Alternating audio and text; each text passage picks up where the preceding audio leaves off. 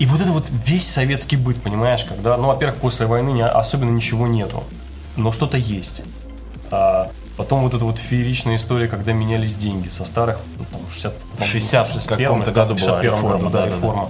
И тогда решили не заморачиваться, я, даже- я не знал такого факта, решили не заморачиваться на монет, на, ми- на медики не стали заморачиваться. То есть Ага. э, полтиннички, десятки и двадцатки поменяли, а копейка 2-3 не поменяли. А все пацаны копили именно, ну, со сдачи себе оставляли, Да-да-да. клали в копилку именно медь. И вот тогда решили, что медь, да бог с ней уже, собирать проще оставить, как она есть, не так уж много. И пацаны внезапно стали в 10 раз богаче. У них Да. была там одна копейка до реформы, а она же стала одна копейка Ну, это, кстати, после реформы. И они там, уап, такие разбогатевшие, давай там, значит, за эти копейки покупать всякую мелочь. Это смешная такая история. Ну и вообще, э, он же там Наспор, я очень хотел прочитать, я очень, я все ждал, когда выйдет. э, он рассказывал, что Наспор э, без денег поехал из Питера э, на Камчатку. Даже не в Владивосток, а на Камчатку. А, а там еще надо думать, что в, в то время Камчатка была особая зона, доступ только по разрешению КГБ по месту жительства, о чем он не был оповещен. Есть, Когда он приехал туда на Камчатку, то его там встретили товарищи в погонах, и он такой... Ну, как-то, в общем, и вот вся эта схема, как без денег, без ничего, на, на психологических трюках, на Перекладных. на перекладных, на подсесть, тут, тут, значит, подмазаться к компании, тут не сильно засветиться в одном вагоне, засветиться в другом вагоне, посидеть целый день в вагоне-ресторане с одним хлебом и чашкой. Понимаешь, вот это вот, вот эта вся вот эта кухня человеческой психологии очень клево разложена. Ну, язык, естественно, как у Веллера такой хороший, такой Густой, я- богатый. яркий такой, да, такой вкусный язык. Такие дела. Слушай, а как ты думаешь, а когда вообще все, ну, я не о Веллере конкретно, а вот об этих писателях, когда они прекратят писать о совке? Ну, когда эта тема Я, уже дум- я думаю, что вот, изживет? я думаю, что вот этой Миша Херезадой э, Веллер закрыл тему. Точка. Да, то есть он просто ему нужно было окончательно изложить, потому что он, он очень объективно, понимаешь, он, он писал и он с одной стороны пишет, что э, действительно был культ пролетария, культ проле- пролетариата, то есть самым важным человеком в государстве был человек рабочий. 10 тысяч шагов нашагал Вау. сидя вот сейчас вот я вот это 10 И нашагал. Нашагал, да. То есть зарплаты у рабочих были выше, чем у какой-то там интеллигенции. То есть, скажем, учитель реально получал меньше, чем какой-то рабочий за станком. Но при этом ничего не было. Он пишет и про дефициты, про вот эти вот очередь без очереди из-под полы, что вот это вот слово «достать», в кавычках, оно было важнее, чем заработать. Короче, надо читать Миша Херезаду. Обязательно читать, потому что там, ну, как оно и есть. И, и он очень хорошо рассматривает, понимаешь, он видит разницу, то, что сейчас, да, э, когда мы крутимся вот в этой вот в круговерти, и, и перед нами никакой цели по, по сути-то не стоит. И тогда, когда ты, ты, ты был строитель чего-то важного, когда ты действительно там строил свою страну, когда э, все, все вот эти препятствия, которые ты преодолевал, а, ты, ты как бы становился человеком. Это, это важно. Там очень важны его соображения, они так хорошо вплетены в нить. его. Это все, знаешь, как сборник маленьких рассказиков. Это не какое-то одно глобальное произведение, реально. Прочитываешь одно, другая тема, дефицит, читаешь про дефицит, третья, цены, про цены. Легенды. Невского проспекта. Ну, короче, все гораздо короче. То есть очень, очень все емкое, быстро и, и по темам разбито. То есть он как для себя структурировал то время. Окей. Ну что, давай начинать? Начинаем. Это... Это 47-й выпуск подкаста «Ехидна». и утконос. Подкаст о том, что будет иметь значение в будущем. Никакой политики Никаких политиков. и никакой политкорректности. И мы напоминаем, что подкасты и всю информацию о подкастах, а также видео вы найдете на официальном сайте э, ехиднос.wordpress.com в социальных сетях Facebook, ВКонтакте, Twitter, YouTube и теперь уже Перископ, а также используя специальные аппликашки для ваших мобильных телефонов для Android и для iPhone все это есть и подключайтесь, мы ждем. И перед тем, как мы начнем наш сегодняшний новогодний выпуск, Новогодний выпуск. новогодний выпуск, впору перейти к нашим традиционным коротким прикольным новостям. Мы решили сегодня э, не сильно грузить вас новостями. Новостей будет мало.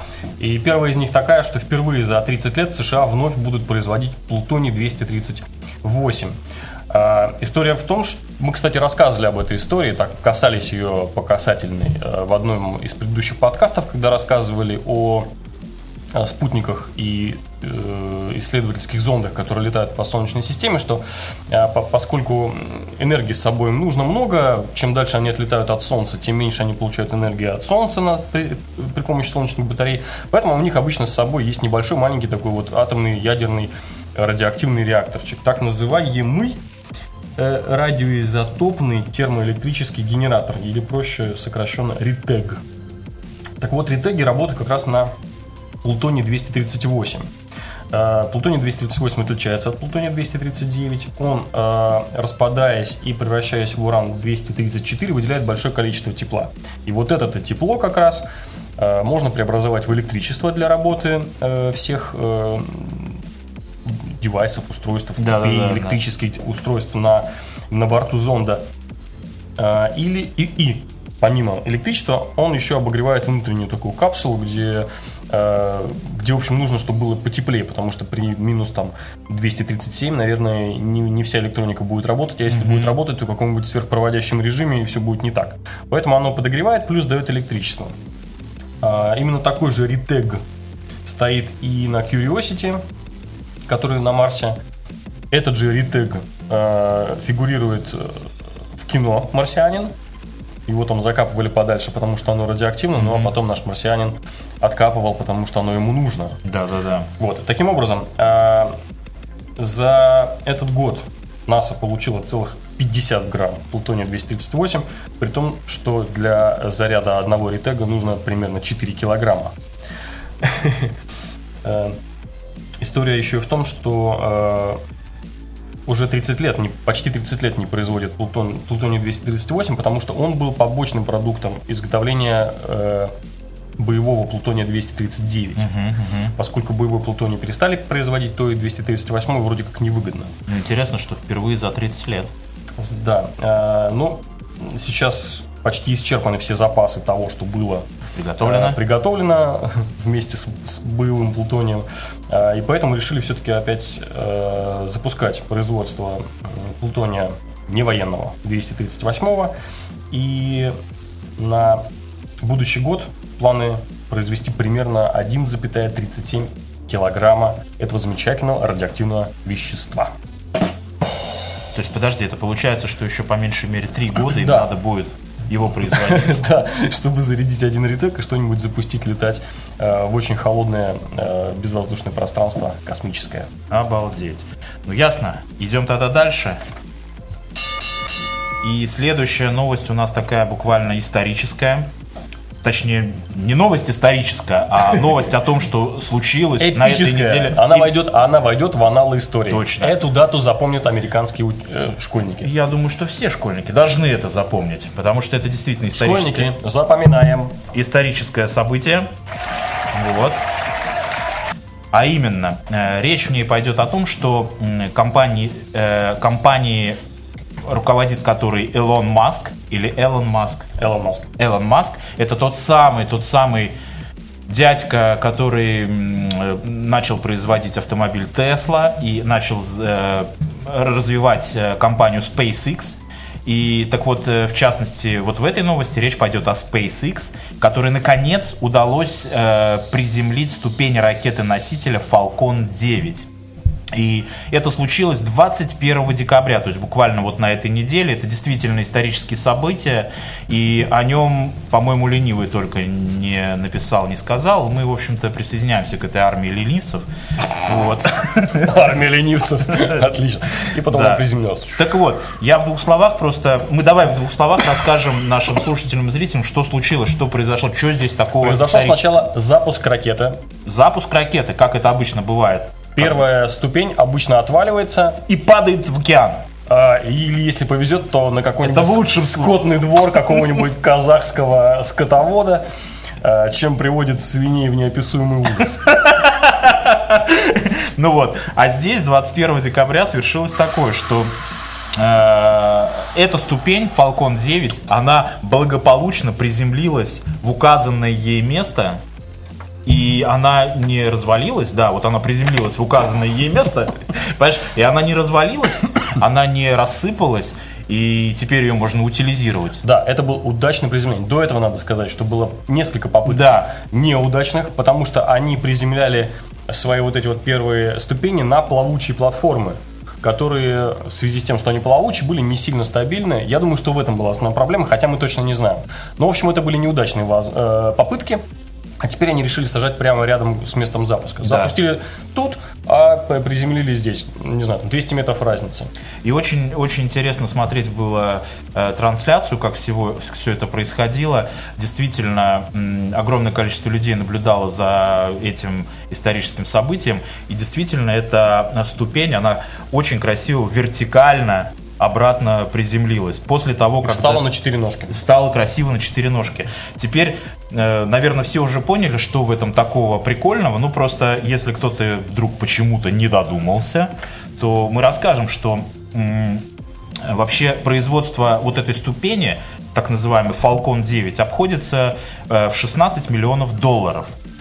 Тогда как заправка ракеты топливом всего 200 тысяч долларов. Таким образом, теперь эту ступень, которая благополучно приземлилась на Землю, можно использовать вторично, а может быть и потом несколько раз еще. И это действительно повторное использование ступеней значительно снизит себестоимость полетов. То есть это действительно огромный прорыв.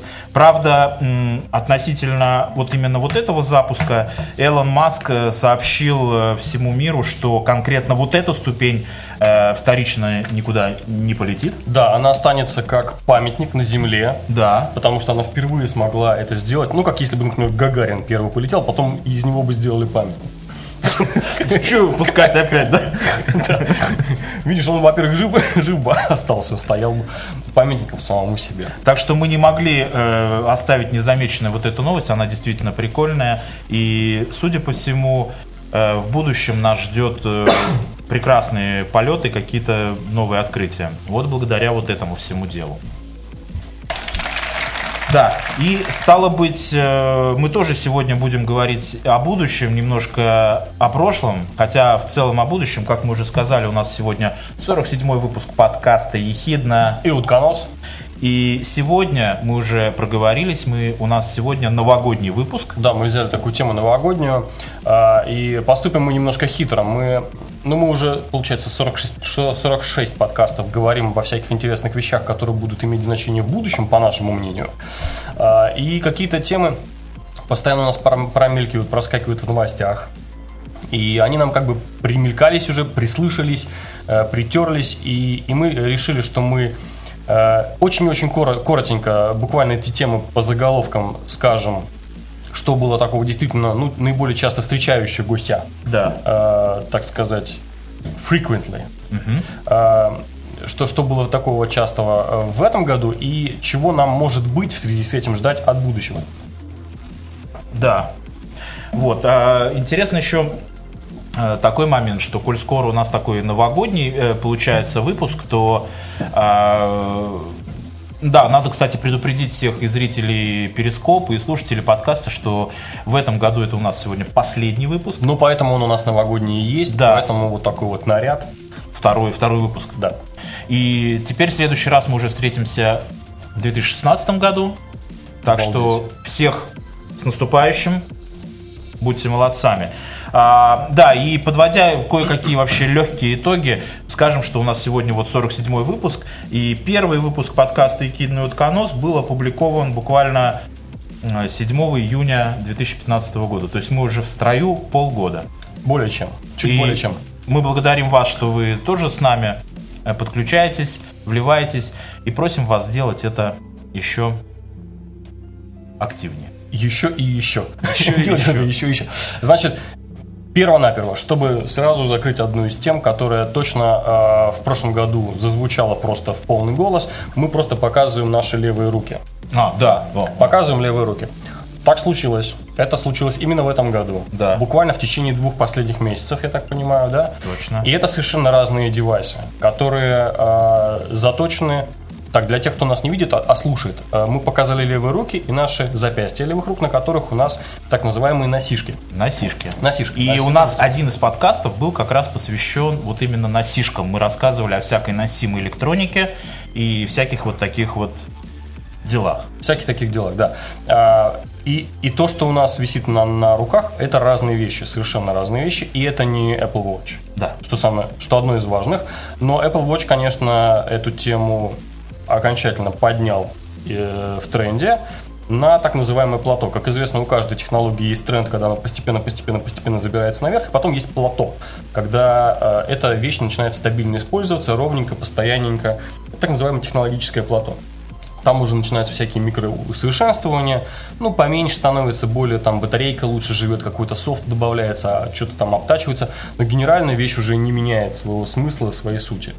И вот носишки, так называемые wearables, uh-huh. то есть либо это там какие-нибудь часы, либо фитнес-браслеты, они, э, наверное, окончательно вошли в нашу жизнь и постепенно, скорее всего, появятся на большинстве людей, которые э, которые будут выбирать их уже в зависимости от э, сферы применения, потому что это действительно разные вещи. Расскажи мне про свое устройство. Mm, у меня э, самый простой вариант, точнее как, не самый простой, у меня э, Smartwatch, часы э, Pebble Time, это вторая модель Pebble. И э, я уже им пользуюсь два месяца, и я, или может быть чуть больше, но я вообще чертовски ими доволен. Мне очень нравится, что они очень долго держат батарейку, неделю. И я его использую вот ежедневно. Использую по меньшей мере три функции, которые мне нравятся, которые мне приносят удовольствие, и вот использую. Первое это так называемый э, раздел Health, здоровье. То есть э, с помощью этих часов я считаю количество шагов, которые я за день прошел. И второе, мне нравится, но я еще не очень как бы врубился, как мне это правильно использовать, это время, которое я сплю. И он мне как-то анализирует, выдает какие-то э, графики и подсказывает что-то там, может быть, больше, лучше спать, вот как-то так. Это что касается э, вот именно раздела, раздела Health. Э, второй раздел мне очень нравится, что здесь есть всякая нотификация, то есть когда мне приходит какой-то имейл, когда мне приходит какое-то сообщение, когда мне приходит какой-то звонок, я все это вижу на часах, и мне не надо лезть в карман за мобильным телефоном. И вот в этой связи я хочу сказать, что я стал телефон из кармана доставать, ну, наверное, процентов на 15 реже. И третий, последний вот раздел, который мне, в общем-то, э, радость приносит, э, что я могу менять э, так называемые watch faces, то есть эти э, именно как эти циферблаты выглядят. То есть я, допустим, могу поставить какой-то скин, скин. Да, скины, да. То есть их очень много.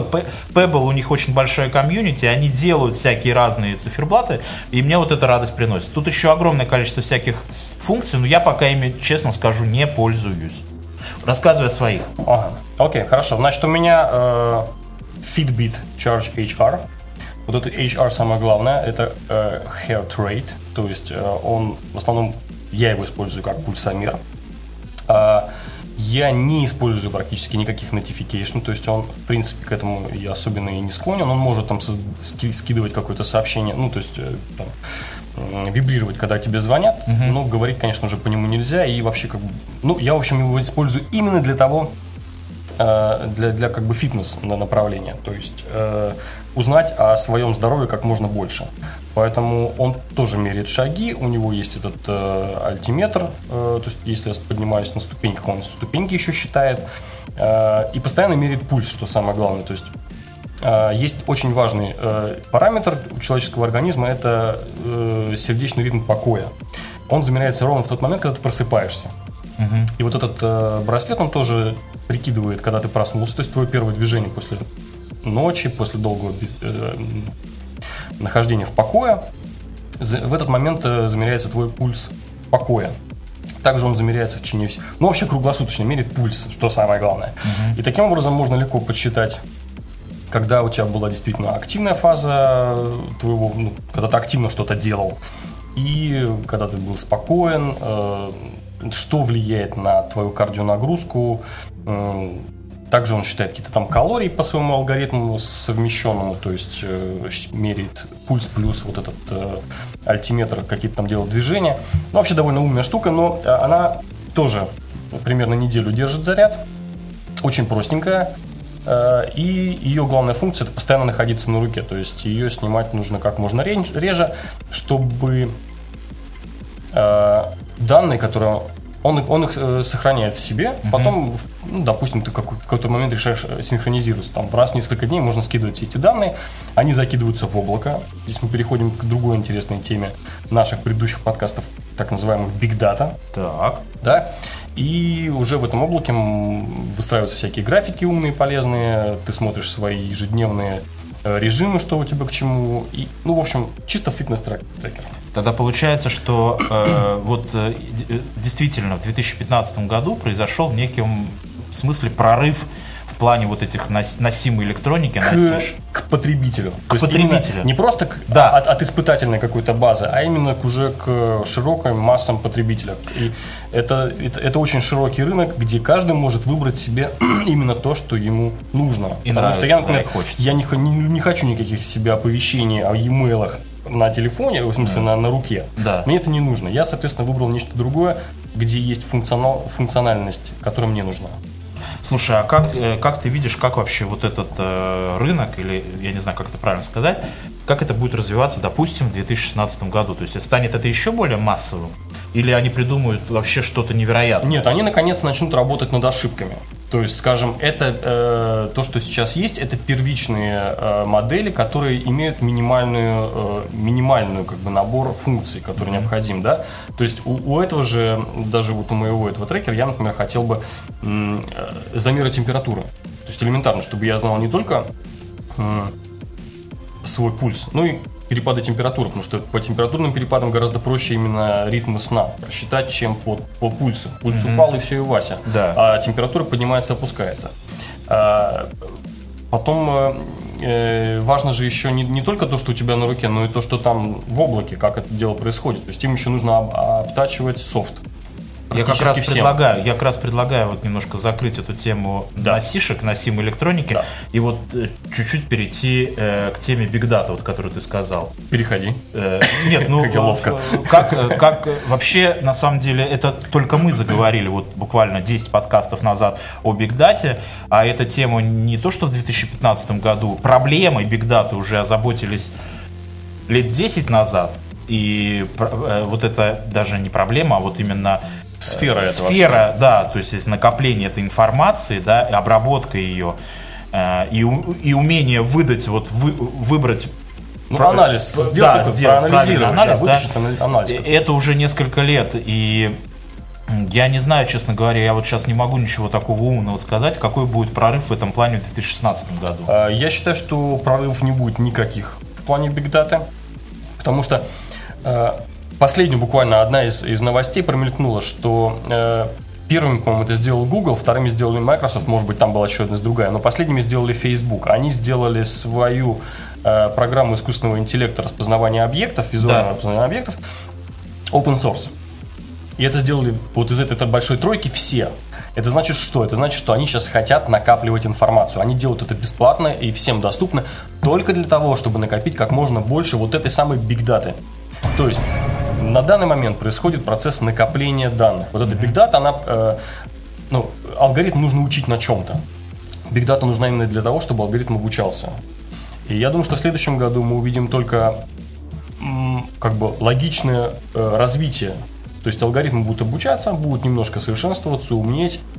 Ну, но смотри, вот глобально ничего не изменится. Но, но с другой стороны, вот мы даже вот когда делали этот э, подкаст вот про Big Data, я помню, мы говорили, что этот э, IBM-овский Watson, э, он э, потом Big Data используется в медицине, э, в обучении, педагогике. То есть я думаю, что в 2016 году мы, по, по крайней мере, услышим, что ряд каких-то новых сфер, где применя... будут, начнут применять Data. То есть там э, расследование преступлений, это уже сейчас есть, уже делают там Эм, то есть я думаю, что какие-то какие-то новые сферы, куда эта Data сможет зайти красиво, я думаю, что это всплывет как раз в 2016 году. Ну, глобально я с тобой соглашусь.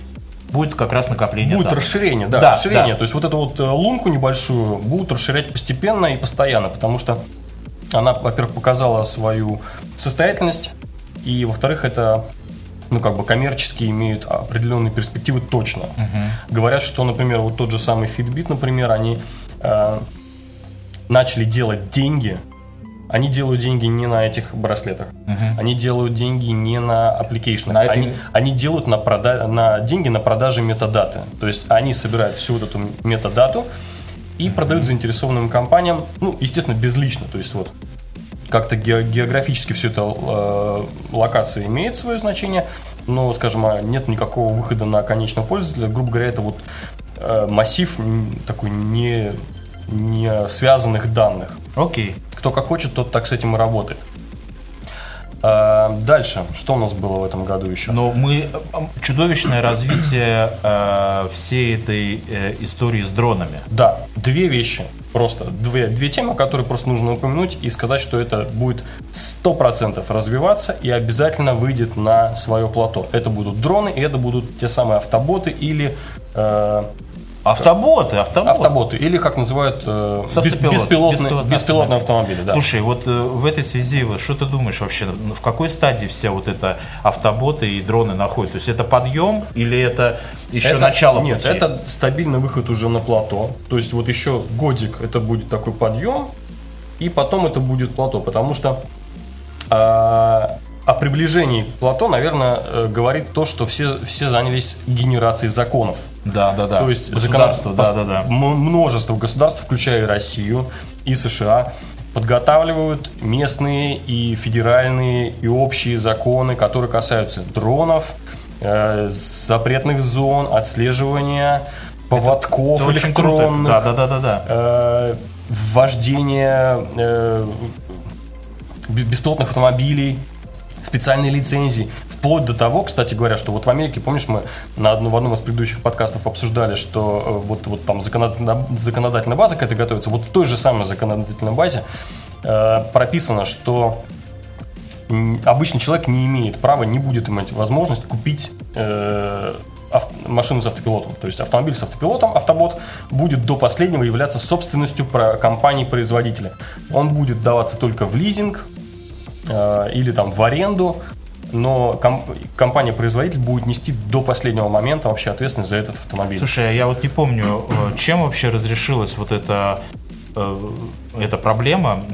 Мы, по-моему, ее тоже обсуждали в, в одном из подкастов. Э, В случае, если автомобиль, автобот э, совершает аварию какую-то. Помнишь, этот был там этот график?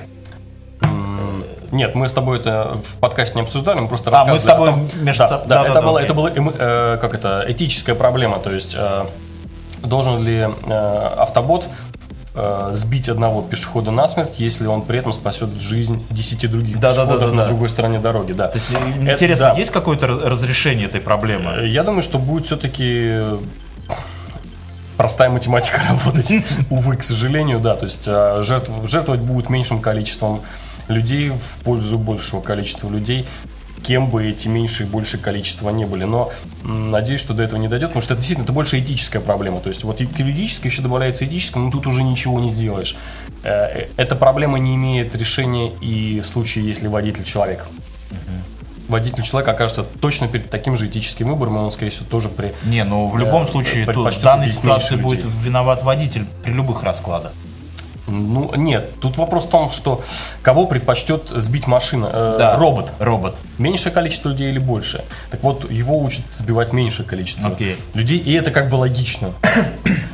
А, Что касается автоботов еще, вот э, как ты думаешь вообще в следующем 2016 году мы вообще вот в Европе здесь увидим э, на дорогах э, автоботы? Нет, ну смотри, если у нас Тесла последним э, апдейтом закачал э, автопилот в свои машины, а Тесла у нас здесь ездит, Везде есть. Э, Поэтому очень легко.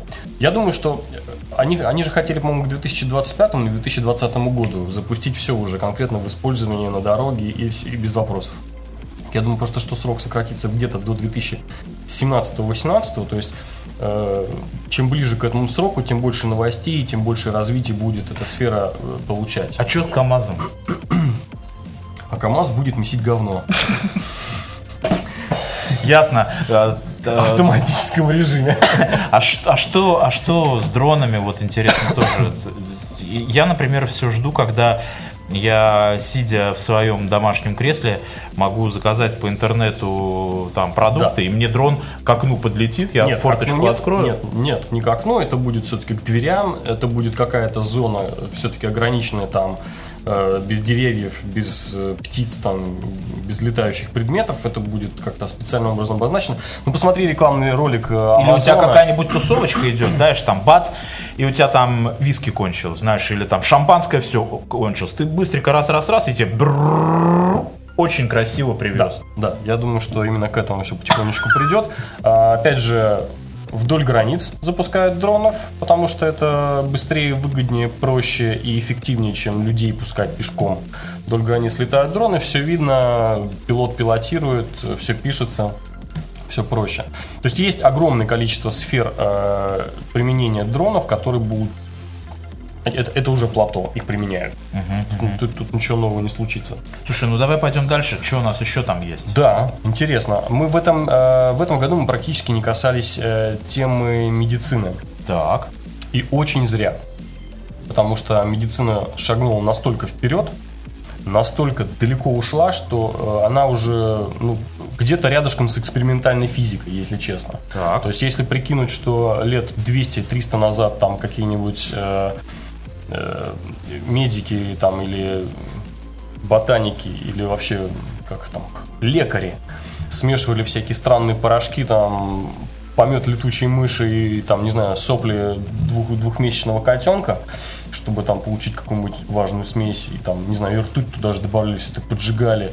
И вот это вот все нужно было как-то использовать каким-то образом э, для лечения непонятных болезней. То теперь э, медицина доктор Алю Ну.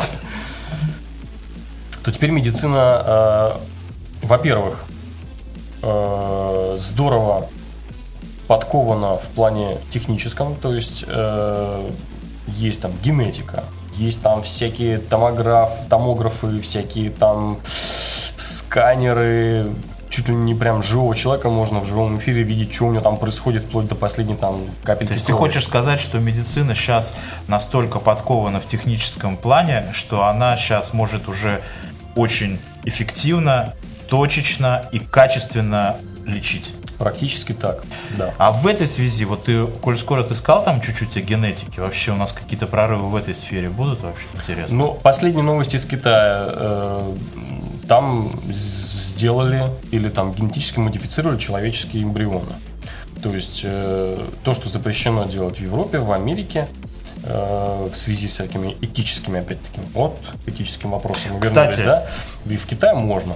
Я, э, меня тут спрашивали, что вот насчет генетики, просили опять, э, чтобы наш вот гость нашего У нас, подкаста, да, Вадим, в 2016 году у нас будет много гостей в подкасте. Ой, запланировано очень много подкастах. гостей. Это будут э, гостевые подкасты, обязательно будут, и, и мы будем очень рады пообщаться со всеми нашими старыми и новыми знакомыми. Так что в случае, э, если мы говорим о генетике, то мы продолжим эту тему и в 2016 году тоже будем об этом говорить. И, наверное, как раз с точки зрения медицины. Очень хорошо. Это будет хороший такой подход. Генетика с точки зрения медицины, лечения каких-то болезней, что... Потому что, ну, это же такая сфера, знаешь, мы, во- мы вообще как бы люди, мы стараемся к врачу лишний раз не ходить, правильно? Да.